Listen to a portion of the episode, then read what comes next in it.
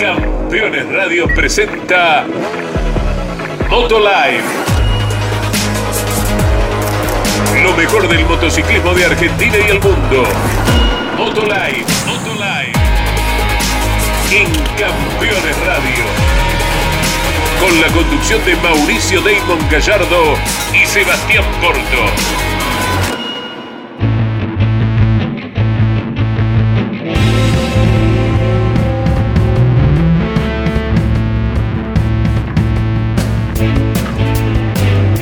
Amigos, ¿cómo están? Bienvenidos. Esto es Moto Life a través de Campeones Radio. Comenzamos este nuevo espacio, esta nueva semana, un nuevo capítulo con lo mejor del motociclismo. Vamos a repasar todo lo que dejó el Mundial de Superbike en Cataluña. También, por supuesto, hablamos de MotoGP. Están las pruebas con los nuevos prototipos para la temporada 2022, lo que dejó el paso de la categoría por Misano y mucho, mucho más como siempre con el internacional Sebastián Porto. Hola amigo, ¿cómo estás? Bienvenido. Aquí arrancamos un nuevo programa. Hola Daimo querido, buenas tardes para vos, para todos los fanáticos. Eh, bueno, la verdad que contento de, un fin de semana espectacular que vimos en, en Cataluña, en Montmeló, donde tuvimos lluvia, seco, eh, bueno, alteración de situaciones, eh, desde, el día sábado con la carrera 1, un condimento espectacular y al final, para resumir todo eso, sigue estando a un punto. el turco y, Jonathan Rea, así que bueno, está más apasionante que nunca, ¿no? Sí, sí, sí. Además un fin de semana totalmente ducatista, ¿no? Con la victoria de Peco en MotoGP y los triunfos de, de, Reading y de Rinaldi en las carreras principales de, de World Superbike, así que Vamos a meternos mucho con eso. Decía Seba, un campeonato que sigue estando al rojo, un punto de diferencia.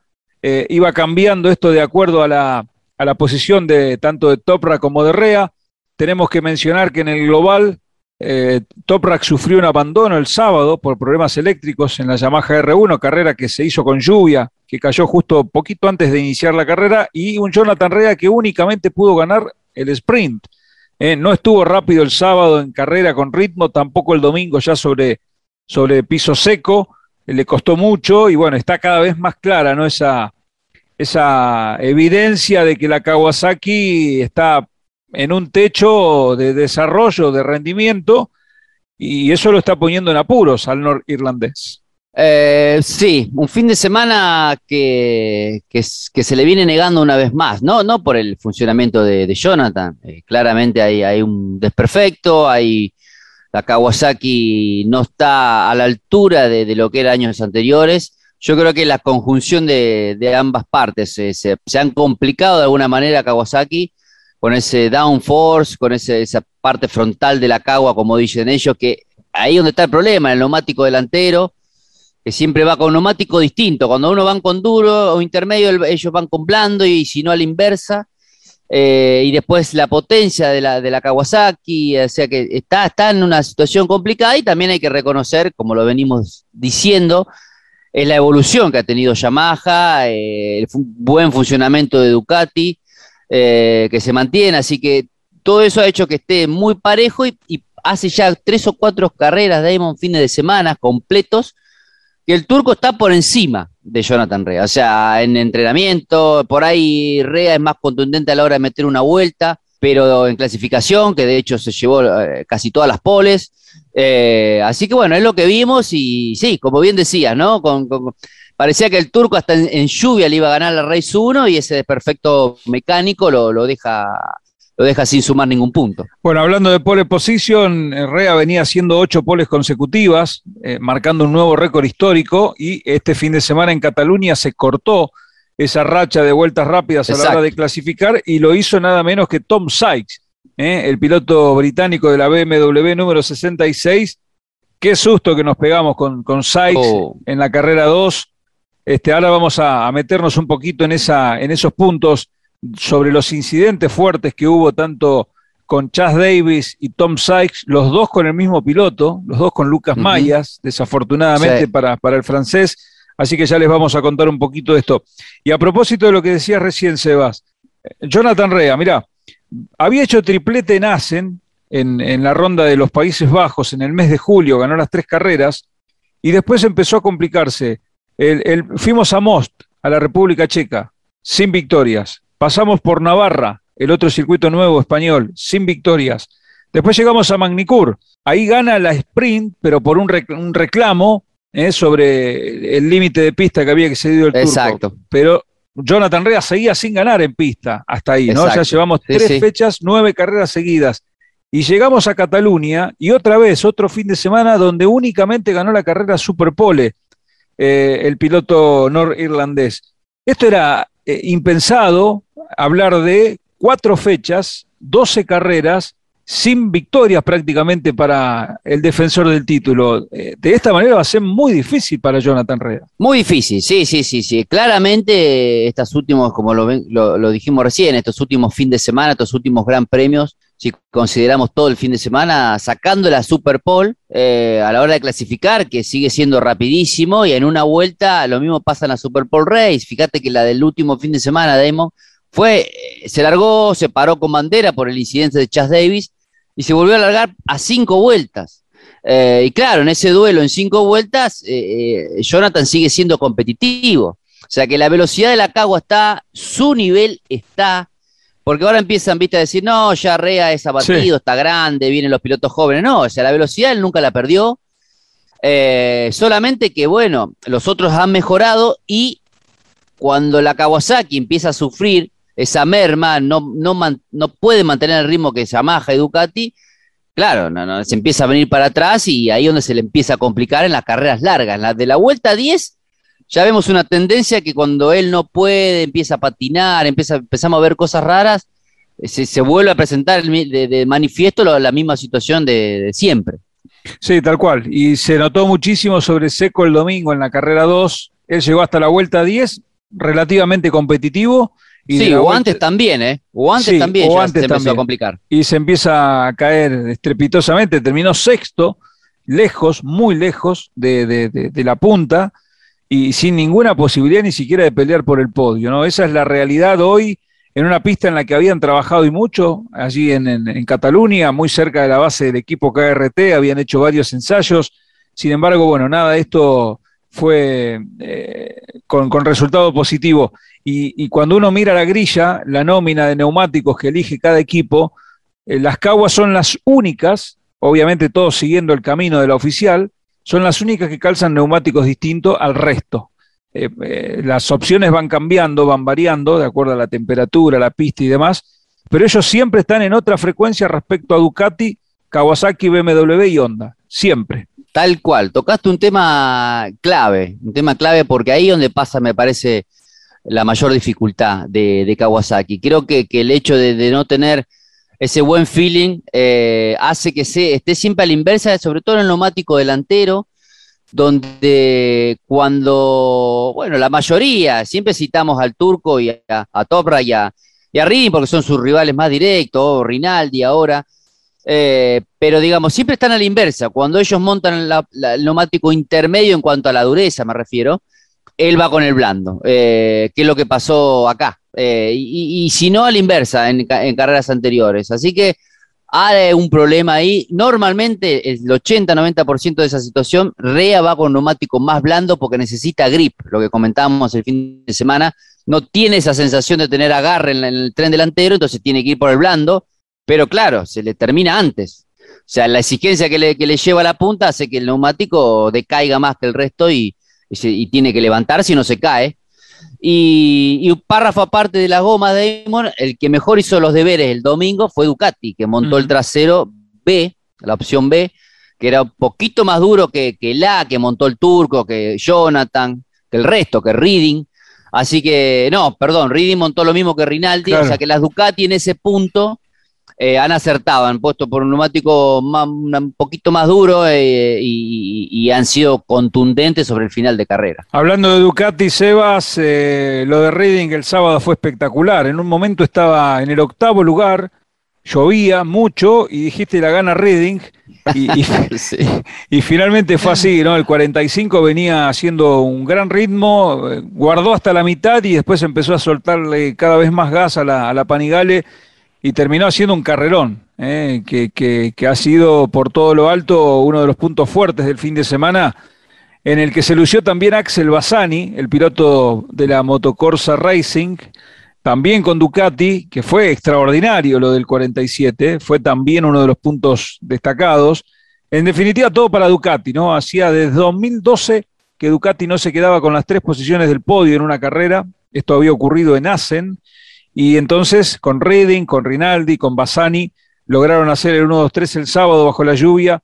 Eh, eso fue, creo que, un punto para, para de alguna manera destacar lo de Bassani. El resto de los pilotos son oficiales y demás, pero, pero Axel se plantó fuerte, lideró la carrera, peleó con el turco, peleó con Rea y se metió entre las dos oficiales hasta el final. Sí, sí, lo destacamos, lo de Reading, bueno, un poquito eh, sorprendió, hasta a mí me sorprendió, más allá de que lo dije, como dijiste, faltando cinco vueltas, eh, no estaba en escena, no estaba en pelea, estaba atrás y de golpe en tres, cuatro vueltas se puso ahí y claro, cuando yo veo que él llega al grupo con una diferencia de velocidad tremenda, eh, no solo en los tiempos, sino te dabas cuenta que los pasos de curva, la frenada, descontaba mucho, digo, bueno, si no se equivoca, entonces me la jugué en ese eh, en tono de broma, pero, sabía que Reading si no fallaba era claro, claro vencedor.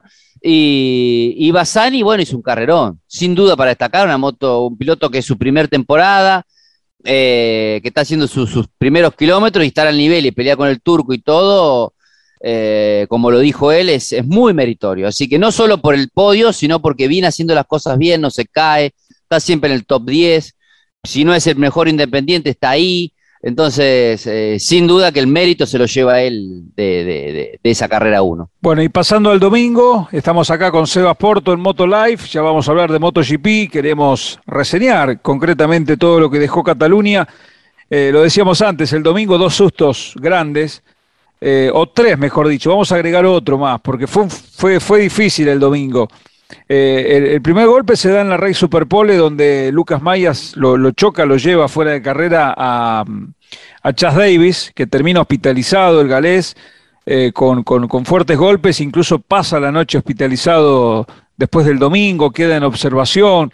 Esto, bueno, habla un poco a las claras de lo que, de lo que fue ¿no? para, para Chas Davis esa, esa complicación.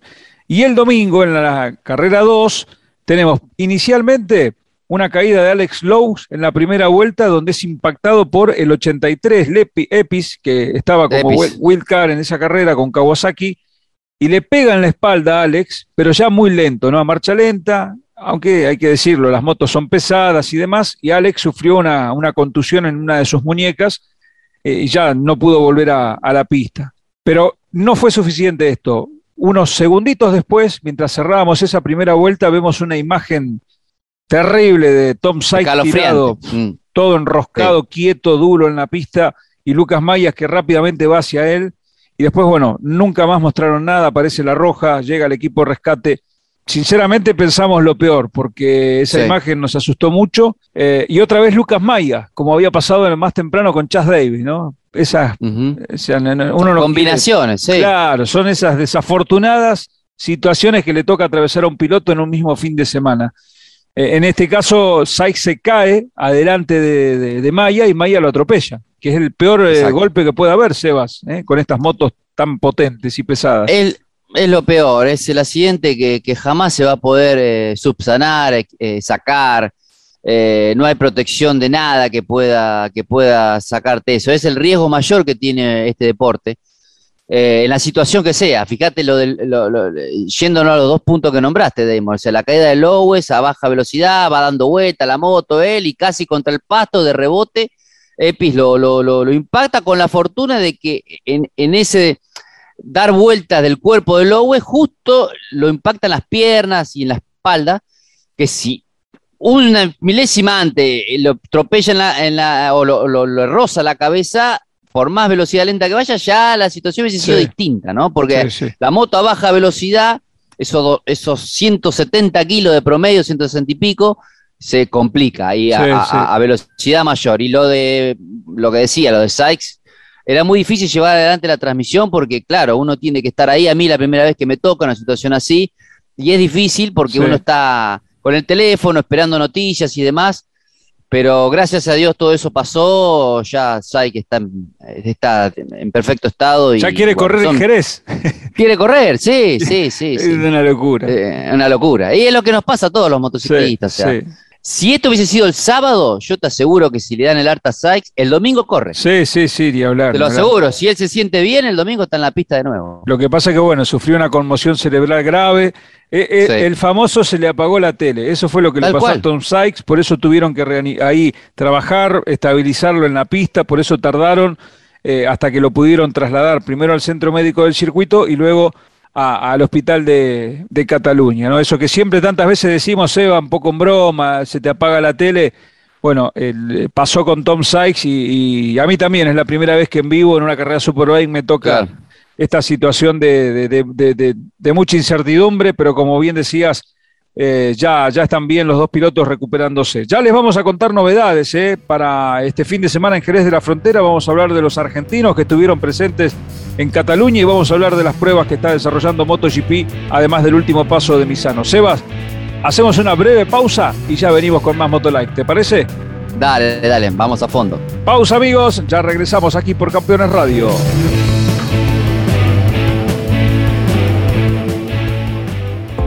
Campeones Radio. 24 horas con lo mejor del automovilismo. Terrus, una nueva concepción de vida. Magnífico loteo sobre Ruta Nacional 14 en Concepción del Uruguay Entre Ríos. Financia y construye Río Uruguay Seguros. Para más información,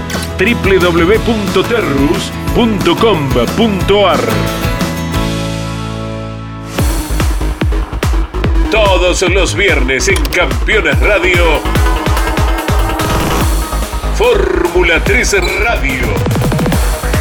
Un programa dedicado íntegramente a la información de la Fórmula 13 Metropolitana, la categoría de monopostos más importante del automovilismo en Argentina. Fórmula 3 Radio. Con la conducción de Andrés Galazo. Todos los viernes a las 15 en Campeones Radio. Campeones Radio. 24 horas con lo mejor del automovilismo.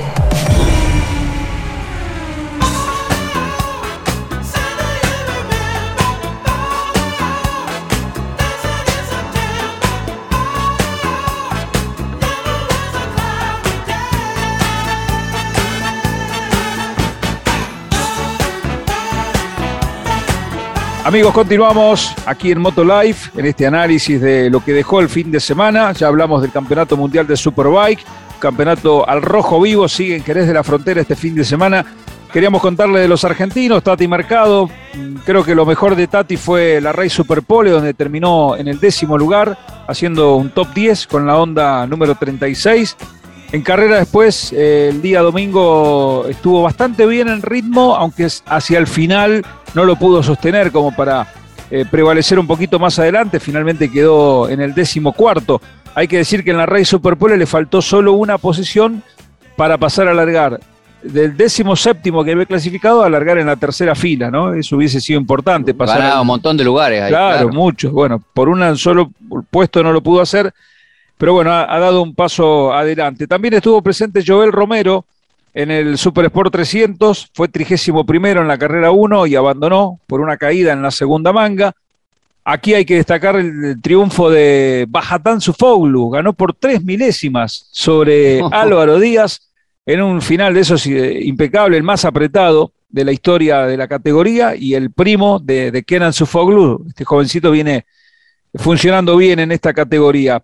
Y también estuvo allí Facu Mora, un jovencito de San Juan, corriendo en la R3, que es otra categoría promocional de, que acompaña en algunas pruebas al Mundial de Superbike, y tuvo dos caídas, aunque hay que decirlo que había clasificado bastante rápido, se mostró bastante rápido en el pelotón de punta, pero bueno, los resultados no fueron eh, favorables a partir de estas, de estas dos caídas para Facu Mora el fin de semana allí en Cataluña. Eh, Sebas, eh, MotoGP y el doblete de Peco Bagnaya. Había tenido el del bautismo triunfal la fecha anterior y en Misano lo ratificó, eh, haciendo una gran carrera. Aquella vez fue conteniendo a Márquez en Aragón y esta vez fue luchando con la goma y tratando de que Cuartararo no se la gane sobre el final. Tal cual, gran presente de, Peco. Sin dudas que, la victoria en Aragón lo, lo, llevó, le da ese plus. Siempre cuando logras una victoria te sacás no solo una mochila pesada, sino que empezás a creer más en vos. Eh, toda esa presión de lograr la primera victoria te la quitaste. Entonces, bueno, vas, vas como un poco más relajado. Y lo que significaba correr de local en Misano y demás. Entonces, las últimas vueltas pensé que sinceramente Cuartararo lo, no solo lo iba a achicar todo, sino que lo iba hasta... Venía mucho más rápido el francés, pero la verdad que las últimas dos vueltas la hizo rapidísima y tiene ese estilo moderno, no en la postura, sí eh, en esa frialdad, digamos, aprovecha, es el que mejor aprovecha la Ducati. La Ducati lo vuelvo a reiterar y creo que todos van a estar cada vez más convencidos de la mejor moto que hoy tiene, las innovaciones. Ahora vamos a hablar de, los test que vimos estos días. Eh, me sorprendió una foto, pero bueno, ya vamos a entrar en ese punto.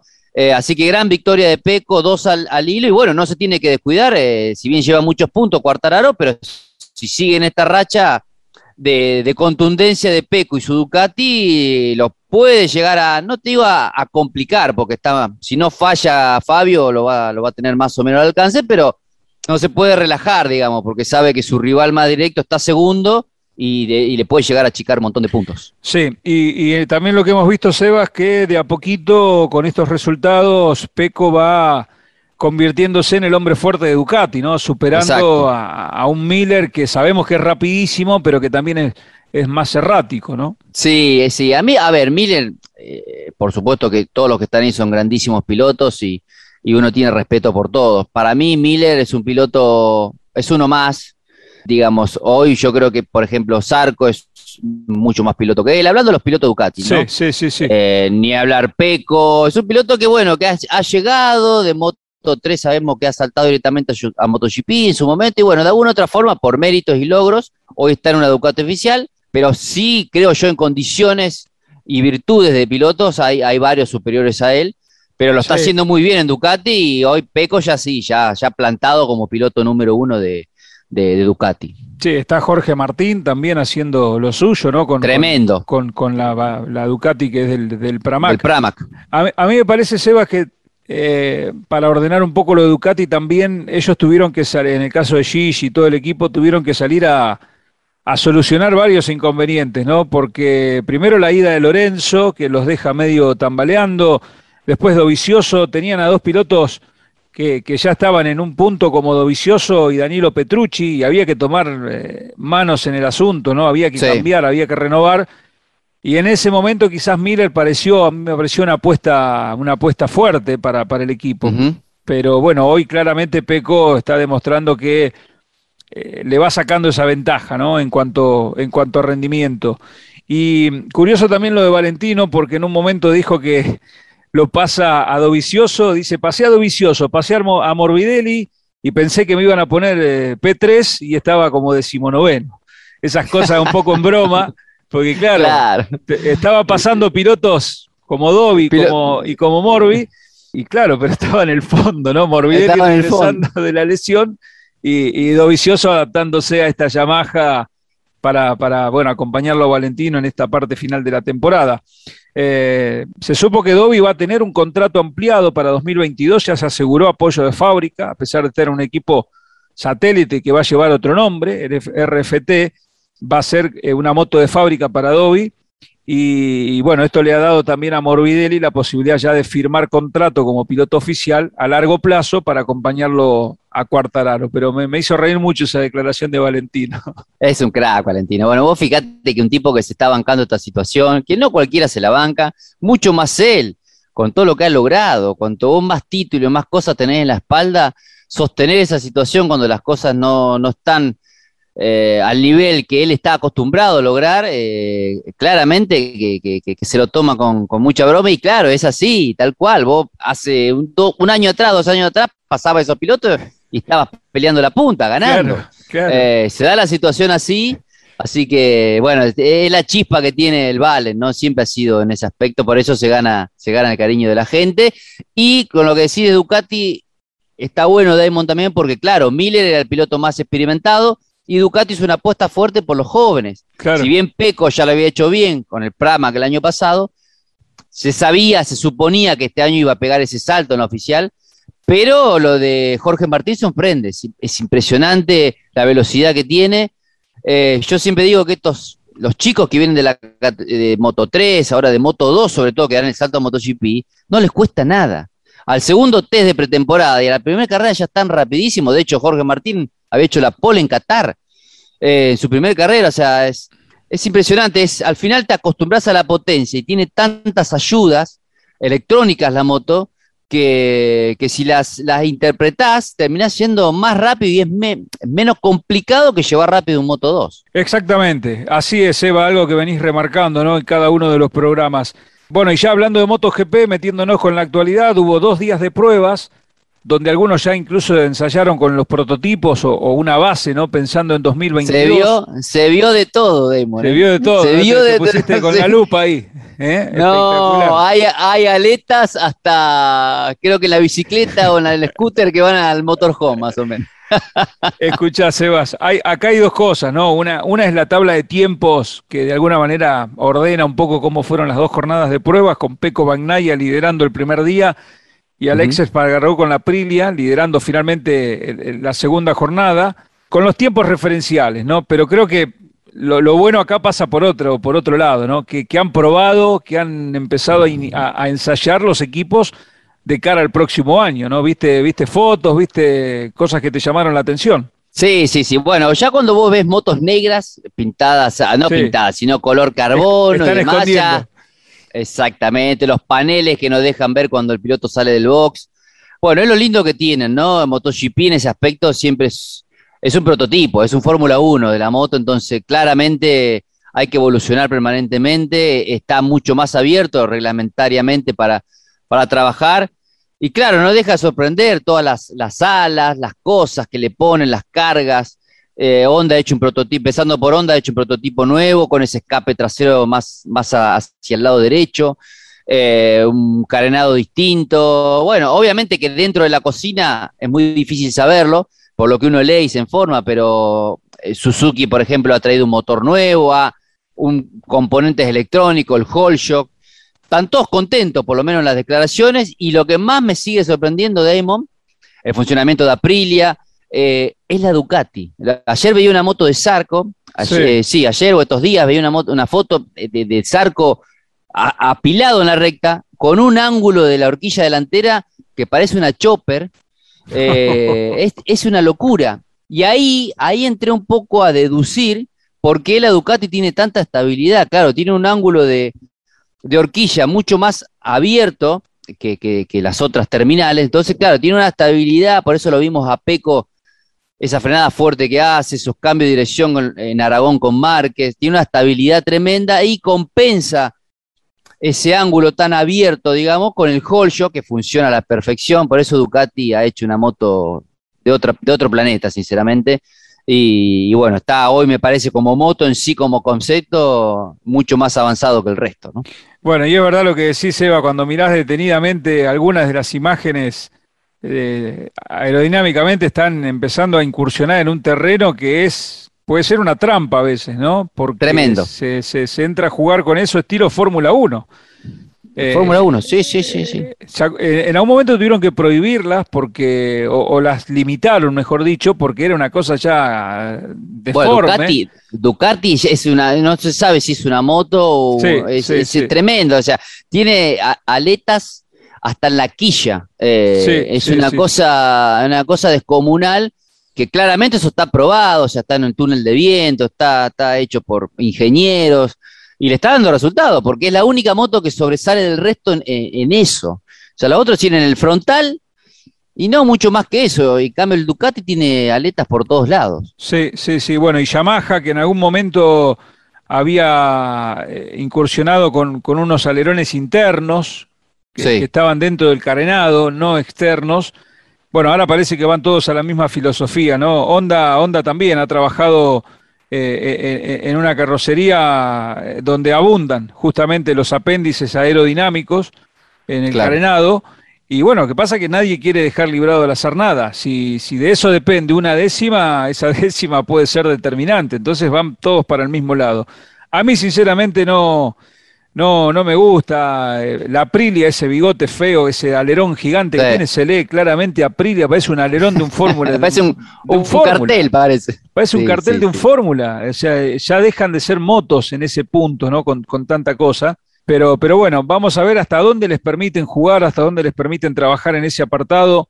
Creo que se ha entrado en una, en una carrera que puede ser muy, muy compleja desde lo aerodinámico. ¿Por qué? Porque el desarrollo de esas piezas es, dinero, muchísimo, muchísimo dinero, el desarrollo aerodinámico, ¿no? Entonces el equipo con más capacidad técnica, con mayor cantidad de recursos para poder hacerlo, es el que te puede terminar inclinando la balanza y acá puede salir un tipo que te domine cuatro años seguidos un campeonato, porque es difícil después reducir esa brecha. Acá el equipo más eh, poderoso económicamente va a tener siempre el mejor ingeniero porque le puede pagar al mejor, va a tener los mejores componentes, va a poder hacer, probar y tirar y ensayar y tirar porque tiene los recursos. Y entonces eso puede empezar a abrir una brecha entre los mismos equipos. Así que habrá que estar atentos a esto, eh, a, ver cómo lo van desarrollando, ¿no? Es un concepto nuevo, reglamentariamente se permite y van todos para ese lado. Eh, funciona mejor, por supuesto, porque eso, la sala lo que te permite es eh, eh, usar más libre la electrónica, no tanta ayuda electrónica, pues sobre todo en la salida de las curvas, cuando uno va succionado detrás del otro. son todos apéndices aerodinámicos, como dice la palabra, para que, no solo para lograr performance el piloto arriba de la moto, sino también aerodinámicamente hacia el resto, para que sean motos más difíciles de superar y demás. Entonces, bueno, son cuestiones que los ya entramos en una ingeniería, ya uno puede opinar por sensaciones, pero me quedo con, con lo básico que decís vos, Damon. A mí lo estético, entrando en una cuestión estética, no me gustan tampoco. La moto es una moto, eh, a lo sumo una aleta frontal, algo mínimo, como puede tener una moto Superbike, o la Honda que tiene ese, ese, bigote, o la Yamaha, pero ya cuando entras a poner un montón de cosas, sí, deja, de ser una moto tradicional. Bueno, ahí estamos analizando un poco lo que fueron los ensayos. Valentino dijo que no va a extrañar para nada estas pruebas. ¿eh? Ha sido su último test oficial. Está harto. 26 años, no solo de carreras, de probar. a mí lo que más me cansaba era eso, Damon. ¿eh? Yo daba, no sé, 30 vueltas, estaba todo en orden, hacía el tiempo, listo. Nada, ya está. O sea, y bueno, vos imagínate con el paso de los años se pone bravo eso. Debe ser lo peor, trabajar eh, en, algo encima que no funciona, que tenés que seguir buscándole la vuelta porque el setup no, no anda. Este, sí, exacto, cuando tenés que no probar nada nuevo, a eso me refería, ¿no? o sea, la pretemporada, cuando tenés los mismos elementos y vos ya llegaste a lograr el máximo nivel, ya está. girar por girar no tiene sentido. Entonces, eh, bueno, es un laburo importantísimo que hay que hacer. Bueno amigos, vamos llegando al final de esta edición de Moto Life, donde hemos analizado un poco de todo y el fin de semana que viene tenemos Jerez de la Frontera, vaya preparando amigo el mate con codo porque volvemos a los horarios habituales, en 9 de la mañana, hora de Argentina en vivo, carrera 1 el eh, sábado, el domingo la carrera 2, también a las 9 de la mañana en vivo por Fox 3 Ahí vamos a estar junto a Sebas Porto viviendo Jerez de la Frontera a pleno en el circuito Ángel Nieto. Ahí está la copita de Jerez ¿eh? en el podio. Vamos a ver quién, quién se la lleva. Y nosotros nos encontramos acá, Sebas, la próxima semana ¿eh? con, más motociclismo de, esta manera. Así es, amigo. Así que bueno, fuerte abrazo para vos, para todos los oyentes. ya mañana estamos a fondo en, lo previo, en lo que arranca el fin de semana en Jerez. Así que bueno, fuerte abrazo y y será hasta la semana que viene acá con un nuevo programa de Moto Live. Sí, señor. Abrazo grandote, amigos. Sebas Porto con nosotros. Hasta la semana que viene. Gracias a todo el equipo de Campeones Radio. Gracias a Ariel Dinioco. A todos. Un abrazo grande y recuerden, en moto, siempre con casco. Chau, chau.